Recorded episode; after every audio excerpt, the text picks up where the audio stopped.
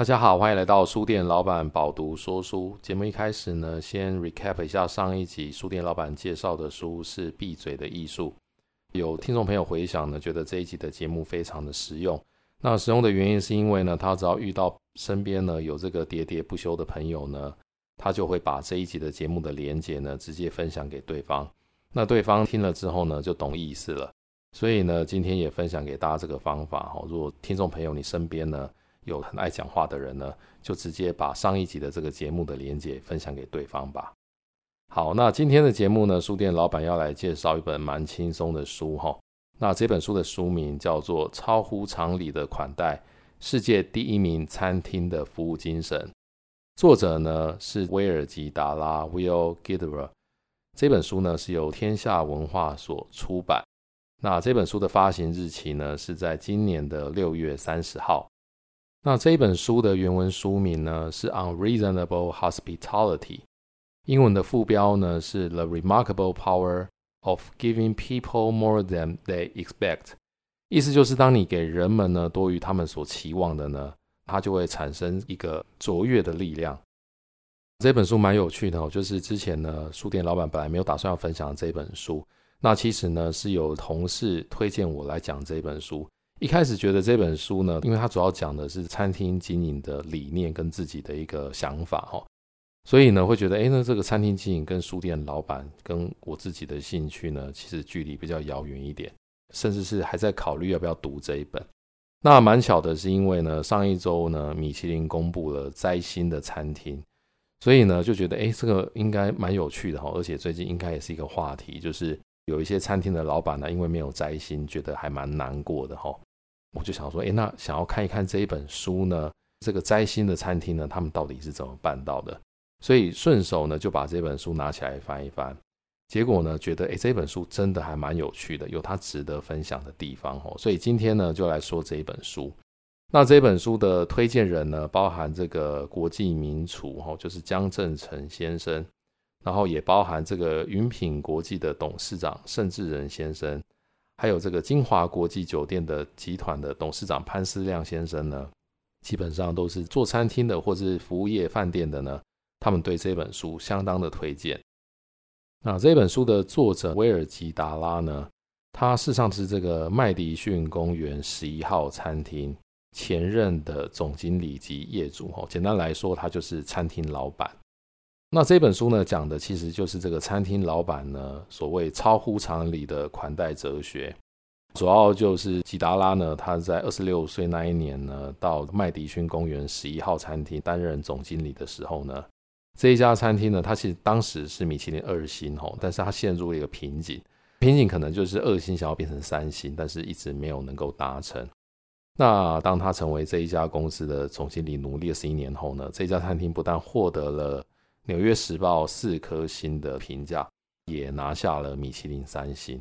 所以米其林三星真的是一个不得了的肯定哦。那这一家餐厅呢，最后甚至是登上了世界五十大最佳餐厅的榜首。简单来说，就是世界第一的餐厅。所以这本书呢，它讲的就是餐厅老板呢，他如何缔造了这样子史无前例的转变。那答案呢，其实在于这个各个层面呢，都要从优秀到卓越，甚至是达到超乎常理的地步。那书店老板呢，看到这个餐厅老板的餐厅非常厉害哦，所以我特别用 Google Map 去搜寻了这一家的餐厅。那各位听众，你也可以在 Google Map 上面直接打。Eleven Madison Park，你就可以找得到这一家餐厅哦。那你可以看得到，它事实上它在 Google Map 上面它是四点五颗星的评价。然后呢，去大概了解了一下哦，发现如果是两个人去吃这家餐厅的话，大概消费是一千美金的水准，约合台币三万块钱哦。所以它真的是所谓的 Fine Dining。那这本书里面哦，他说到，即使呢是最基层的员工呢。也应该要像老板一样的思考，去做出对餐厅最好的选择，而且呢，要把它反映在对待客人的态度上，然后呢，要带来正向的实际回馈。那在这本书里面呢，有提供很多关于服务跟领导的心法，它是来自于这个餐厅老板，也就是作者多年的宝贵心得。那他觉得最关键的一项原则呢，是什么呢？就是人们呢想要获得照顾的愿望从未消失。所以呢，其实一个人渴望被照顾，那如果呢，你当餐厅老板，你的员工可以好好的照顾这个客人，或者是你可以付出你的用心呢，去照顾你在意的人的话呢，那你就可以获得一个非常不同凡响的一个力量。好，那这本书呢，就是各界推荐。包含像这个云品国际的董事长呢，他说阅读这本书的时候呢，几乎无法放下。他觉得作者的理念呢，完全打动了他。那甚至人说呢，这不只是一本服务业该懂的书，而是一本关于赋能授权，或就是所谓的 empowering，发挥员工热情跟潜力，还有跨领域的领导力书籍。所以这本书呢，其实不止服务业该看，我觉得甚至连一般公司的员工。或者是老板呢，都应该读一读这本书。然后呢，有一位作家也是策略大师，叫做 Roger Martin。他说呢，这本书是他读过最好的五本管理书籍之一。但是呢，这本书比其他四本都引人入胜，精彩有趣太多了。直白的说呢，这是一本不可错过的奇书，所以非常的推荐。书店老板决定分享这一本书呢，也因为我们是经营书店嘛，基本上也是算是服务业。而且呢，我们除了服务读者以外呢，也服务跟我们合作的出版社。那出版社呢，除了是我们的合作伙伴以外呢，某种程度上也是我们的客户嘛。所以我觉得这本书里面呢，所提到的服务精神呢，也非常值得书店借鉴跟效法。哈，不管是对这个出版社，或者是对顾客的部分，都是。那这本书里面其实也有提到，哈，现在太多的公司呢，太专注在产品上，忘了人呢才是主体。哈，所以。不管任何的公司呢，都要创造款待的文化。所以呢，这本书在一开始就提到关于款待这件事情是非常重要的。那什么叫做款待呢？作者说呢，人们会忘记你做了什么，也会忘记你说了什么，但永远忘不了你带给他们的感受。我觉得这句话讲得蛮好的哦，就是有时候我们想起一个人啊，或者是别人跟你提到某一个人的时候呢。其实有的时候，我们不会第一时间想到这个人做了什么，或者是他说了什么。但是呢，我们第一个直觉就是会想到这个人很 nice、很棒、很温馨、很温柔的一个人，或者是我们会想起，哎，这个人好像蛮糟糕的，他不是一个好人。所以，当我们想起一个人的时候呢，其实先想到的都是这个人带给我们的感受。那这本书里面呢，也说，服务呢是黑白的，款待呢是彩色的。黑白的意思呢，意味着你可以以能力与效率完成工作；彩色呢，则是指你做的事让人感到喜悦。所以，这个作者举例说，把正确的餐点送给点餐的客人，这个叫做服务；但是呢，真心互动跟顾客建立连结，这个就叫做款待。那作者说呢，只有真正了不起的专业人士才能够知晓。款待的乐趣呢，只有自己才能体会。让别人开心呢，自己也会乐不可言。接下来呢，书店老板就不说教了。书店老板直接分享读了这一本书里面呢，觉得几个很棒的故事。因为我觉得大家都喜欢听故事，不喜欢听说教。那书店老板想要跟大家分享书里面的第一个故事呢，是这样子的：有一对夫妇呢，到一家餐厅里面呢，去庆祝结婚周年纪念日。结果呢，吃到一半才猛然想起，他们把一瓶香槟呢放在家里面冰箱的冷冻室，所以呢，他们就请这个餐厅的侍酒师来问这个侍酒师说：“我如果把这个香槟放在家里面的冰箱的话，它会不会在我们回家前呢就爆掉？那因为香槟里面它是气体嘛，放在冷冻的话，基本上哦它都会爆炸的。”结果呢，这个侍酒师呢，他除了告诉他们说，哎，这个会爆掉以外呢，他还自告奋勇的跟这一对夫妇说，我可以帮你解决问题。结果呢，这个侍酒师就主动跟客人拿了他们家里面的钥匙呢，进到夫妇的这个家里面呢，去拯救这一瓶香槟，然后呢，让这个客人呢可以好好的放松在这个餐厅里面呢，吃完这一顿饭。这个还不是最感人的哦。这一对夫妻呢，回家之后呢，发现除了香槟呢，它是很安全的被放回到冰箱冷藏的一角以外呢，冰箱里面还多了一罐鱼子酱、一盒巧克力以及餐厅送的一张结婚周年纪念日的贺卡。这个呢，就是所谓的一种超越期待的一种服务精神哦，也就是所谓的款待。书店老板看了这个故事呢，觉得哎，这个实在是蛮 impressive，蛮令人印象深刻的。而且我觉得这是一个非常互信的一种展现。怎么说呢？因为当客人呢到一个餐厅里面用餐，会愿意把你的钥匙交给这个餐厅的人，然后告诉这个餐厅的人你家在哪边。然后呢，请餐厅的人到你的家里面去，把这个香槟呢从冷冻放回冷藏。我觉得光是这个客人对于这个餐厅的信赖呢，我觉得就还蛮不得了的哈。因为像在美国，不管在哪里，然后其实像这种高档的餐厅呢，其实会到那边用餐的客人呢，家里面的环境可能也都蛮好的。那他可能不会担心这个餐厅的员工呢，到家里面呢会不会偷了他们的东西，这是一种信任。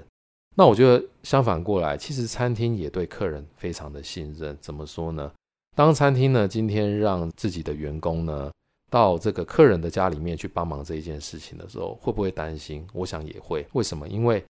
会不会担心呢？这个客人说：“我昨天把这个钥匙给你们家的人，然后呢，我回家之后发觉家里面好像有些东西不见了，好像我的劳力士不见了。那是不是你们餐厅的这个人呢偷了呢？”所以有的时候呢，餐厅为了避免呢被卷入像这样子的事情里面呢，通常也不敢太热心的帮客人做这些事情。所以呢，我觉得这是一个非常高度的互信的一种展现。所以我觉得蛮有趣的哦，各位听众也可以想想看，如果是你呢，你到一个餐厅里面用餐，然后呢，到了餐厅里面发觉，哎，家里面的瓦斯忘记关了，或者是什么，真的像香槟呢放到这个冷冻里面。你是不是敢要求，或者是敢接受餐厅这样子协助你哦？所以我想，大部分的人可能还是会比较保留一点，可能会觉得，嗯，我还是摸摸鼻子，自己回家处理好了。那作者呢，受到餐厅这件事情的启发，他就说这件事情呢，也激发了他的团队的创意。他们觉得呢，应该要给客人呢，是类似像这样子相当不得了的体验，而且是印象深刻的体验。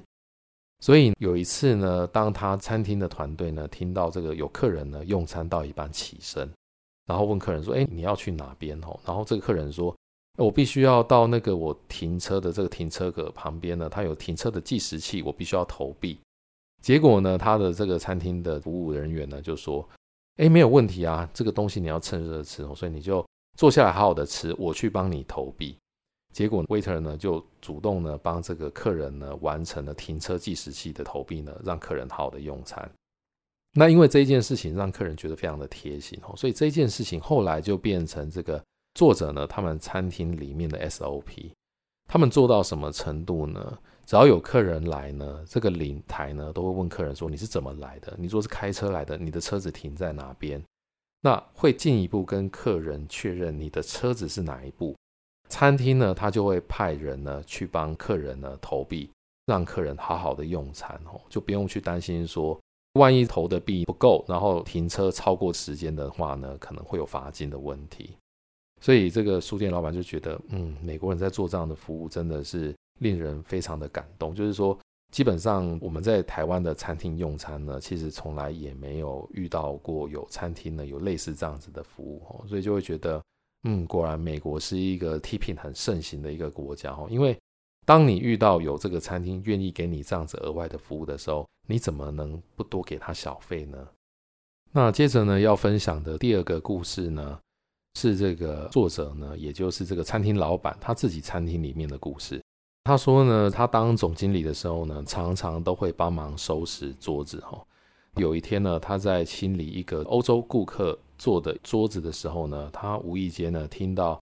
这四个来自欧洲的客人呢在聊天嘛，哦，那他们就聊到说，我们已经吃遍了纽约的好餐厅，哦，包含丹尼尔餐厅啊、本职餐厅啊、桃福等等的。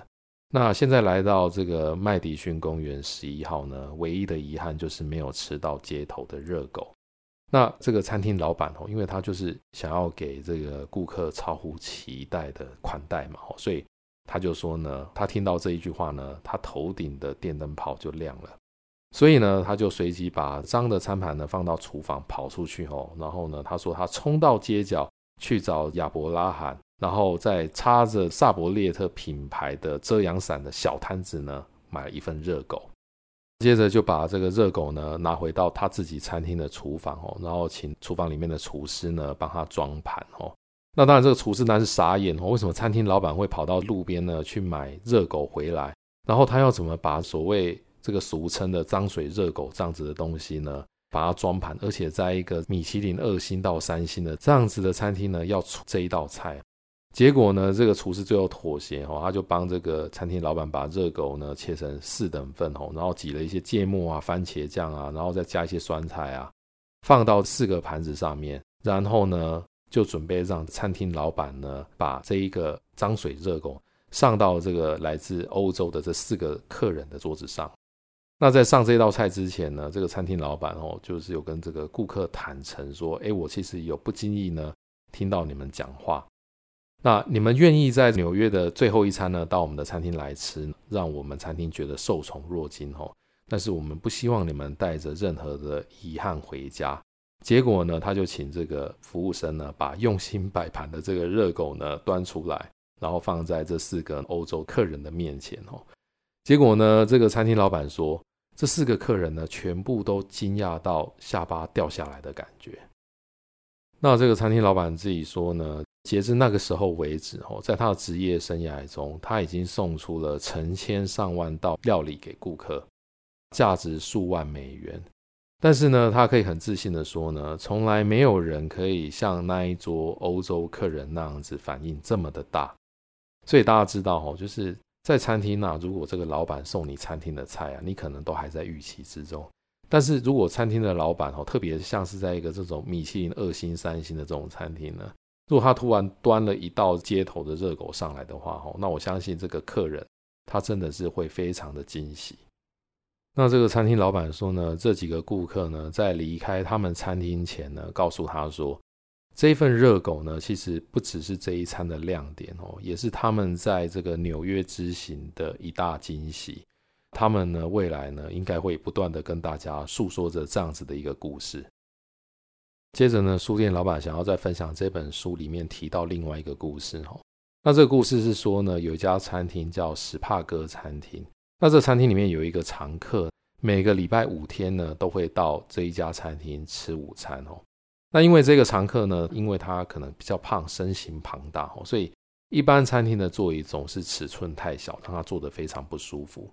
结果呢，这一家餐厅的老板娘呢，她也是一个这种善于创造超乎常理款待的一个天才哈。这个老板娘呢，她跟这个常客的太太联络，然后请这个太太呢，偷偷的拍一张照片，拍的是这个先生呢，在家里面呢，最喜欢坐的那一张椅子，而且还要量好这个尺寸。结果这一个餐厅老板呢，他就找这个家具的制造商呢。仿照家里面的这一张椅子做一张一模一样的，而且呢，他连椅面呢都选用一模一样的材料。结果呢，椅子准备好之后，当有一天呢，这个常客他又出现在这一家餐厅的时候呢，这个餐厅呢已经预先为这一个体型略胖的常客呢，帮他把为他定做的这个椅子呢摆在他熟悉的位置上面。结果我可以想象哦，这个常客。看到这张椅子呢，真的非常非常的感动。餐厅的老板他说呢，他永远忘不了这个常客呢第一次看到这一张为他量身定做的这个椅子的表情。所以这个餐厅老板说呢，帮常客特别定做一张椅子，这样子的做法呢，已经远远的超过一般的服务。这是一种所谓极端的体贴跟慷慨。因为呢，有时候我们要订做一张椅子呢，所费不貲嘛。但是，当一个常客他愿意一个礼拜五天都到你的餐厅来用餐的时候，那你做这样的事情呢，其实也不算是非常的不合理。那这个餐厅老板他也说，他说听乐团表演的时候呢，其实也是一种类似的体验。有时候听乐团的表演，当他表演的曲子呢，都是按表操课的曲子的时候呢，你就不会觉得有什么特别的。但是呢，如果这个乐团他开始即兴演奏的时候呢，你就会知道，哇，这个是只有在今天晚上，或者是只有在现场的人才听得到的特别的版本的时候呢，你就会觉得更加的美妙。所以为这个客人定做一张椅子，其实就跟这个乐团他的即兴演奏一样，这是一种非常特别的克制化的表演的时候呢，大家就会永远忘不了这样子特别体验的一个感觉。所以呢，作者也就是这个餐厅老板，他深受这样子的理念感动呢，他就觉得，嗯，我想要即兴发挥，一次呢为一位顾客提供独特的服务。他希望呢，不只是任何一晚来餐厅的顾客都有特别的体验。如果每一个人的体验都是独一无二，跟其他的人不同，那这样子呢，就有可能会成为他们一个最特别的一个特色。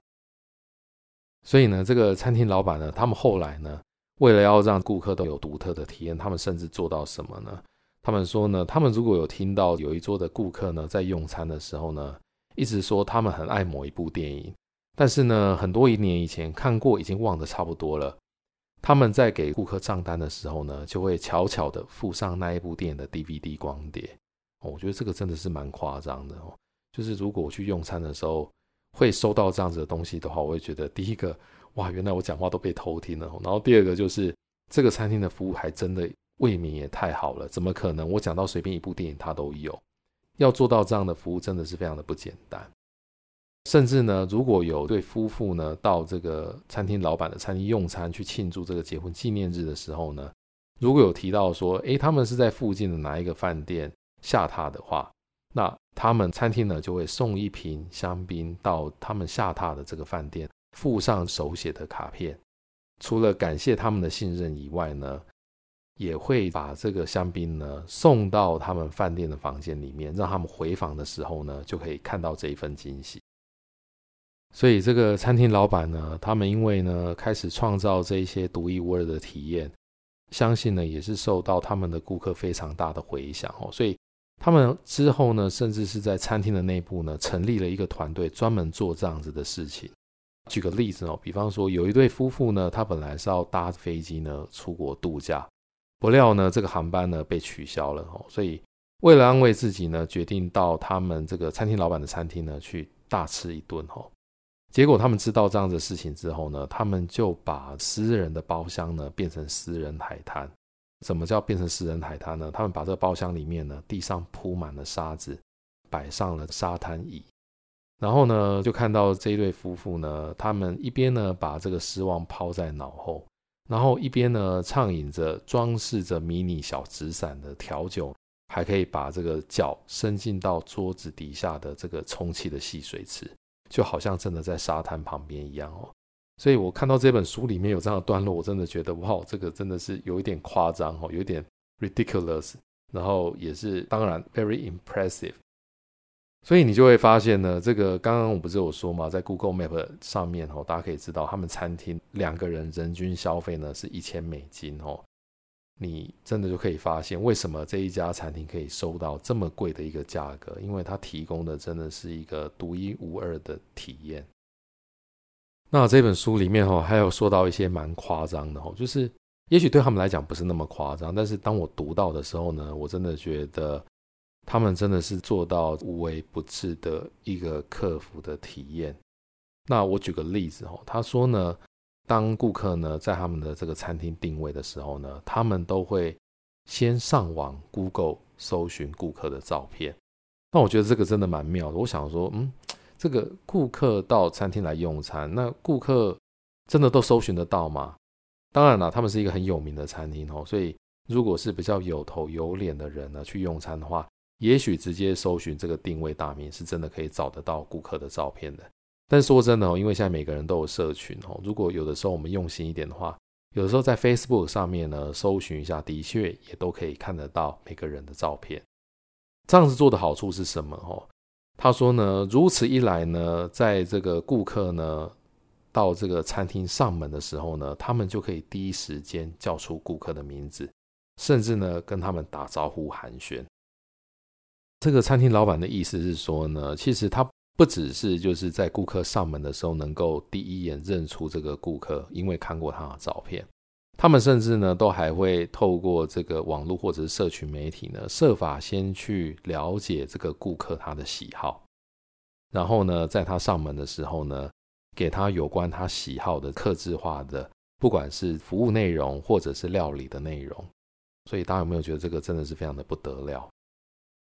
那这个呢，也让书店老板想起哦，就是有一次我个人呢，到也是在网络上面呢，先定位一家餐厅。当我人到了那个餐厅的时候呢，其实我也觉得很神奇哦，就是门口的这个领台呢，他第一眼看到我呢，他就问我说：“哎，请问是蔡先生吗？”其实那个时候我当下我是非常的惊讶，为什么呢？因为其实在用餐的热门时段，为什么他能够在我一开始在这个餐厅门口的时候看到我第一眼，然后就知道我是蔡先生？然后呢，我其实有稍微呆了一下哦，所以我后来想想，嗯，有可能这个餐厅的老板呢有看过《超乎常理的款待》这本书。所以呢，的确呢，在台湾呢，或者是在国外呢，很多餐厅呢，基本上也已经有做到类似这样的细节。我真的觉得是非常的不简单。讲到这边呢，大家应该也会想说，嗯，对啊，这个作者这个餐厅老板的餐厅可以做到这样子无微不至，而且非常克制化的服务，那是因为他的餐厅很贵啊。那你的餐厅收了这么多的钱呢，你可以提供这样的服务，本来就是理所当然的。其实说真的，这个书店老板读这本书读到一半的时候，其实也有一模一样的想法哦。因为就觉得，当然你的餐厅人均消费大概是一万五千块台币的水准呢。那任何一家餐厅如果人均消费是一万五千块的话，基本上可以做到各式各样的服务都是没有问题的吧。所以呢，这个作者哦，他事实上在自己这本书里面呢，他其实有针对这件事情呢去做说明。他说呢，就像我刚刚讲的哦，很多人都会大家说。拜托你们的餐厅收费这么高，那可以玩这种花招啊？但是这个作者呢，他总是在想一件事情。他说呢，但是你可以承担不这么做的代价吗？你确定吗？那这个作者解释到后，他说，其实他们的餐厅呢，从很多层面来看呢，他们其实是在应用所谓的九五比五的这个法则。那他的意思就是说呢，他们其实是不惜血本的。在执行他们这个独特体验款待的所谓的传奇计划。那他说呢，他们可以这样做的这个原因呢，是因为他们在其他地方都錙铢必较，所以呢，他们在餐厅在很多细节、在很多成本上面的掌控呢，其实都做得非常的细微。那也是因为这样子呢，他们才能够多出一些预算呢，设法提供非常独特的体验呢，给上门的顾客。而且这个作者呢，他也解释说，其实他们也不是每次都要花很大的钱，其实很多时候呢，花的是一些小钱呢，就能够让顾客惊喜。比方说，像书店老板刚刚提到，他们会去帮开车来的客人呢，在停车计时器上面投币这一件事情，他就说，做这件事情呢，其实花不了几美元，但是呢，顾客就可以获得一个非常独特而且非常 surprise 的一个体验。那他们说呢，花不了多少钱，但是却可以带给用户这样的惊喜呢，是非常有价值的。所以他说呢，重要的不是礼物有多值钱，而是这样子的礼物呢，是无价之宝，是在其他的餐厅得不到的。这样子的独特体验呢，才是最重要的。那另外呢，像刚刚节目一开始提到，他去帮这个欧洲的客人呢买路边摊的热狗呢，其实也花不了多少钱。但是呢，它造就的呢，可能是这四个欧洲客人一辈子最难忘的用餐回忆。作者说呢，一般人呢，经常把款待服务与奢华享受呢混为一谈。那他说呢，没错啊，他的确可以给那一桌顾客一瓶顶级的陈年的美酒，或者是一公斤的鱼子酱，但是呢，效果可能远远比不上那一份热狗。所以我觉得餐厅的这个老板呢，他真的是一个相当有品味，而且是非常有真知灼见的人哦。他说这一句话，我觉得蛮有道理的。他说呢，奢华享受只是给的更多，款待服务呢，则表示设想周到，是不是非常的有道理呢？好的，那以上呢就是书店老板针对超乎常理的款待这本书呢所做的分享。那书店老板推荐大家来读这一本书，因为现在各行各业呢都可以说是服务业，那我们的工作其实都难免跟人的互动有关。希望大家读了这本书呢，也可以提供给你服务的对象呢，有超乎常理的款待，让他感觉到非常的印象深刻，有非常独一无二的体验。好，那书店老板饱读说书这个节目呢，是由 Pubu 电子书城独家赞助。那 Pubu 电子书城呢，最近刚好在周年庆哦，有三本七二折的折扣，所以呢，也欢迎大家参考节目资讯栏里面的连结呢，直接到 Pubu 电子书城上面呢来购买这本书。只要再选择其他两本书一起购买的话，三本以上呢就有七二折的优惠。好，那以上呢就是书店老板这一集的分享，我们下一集见。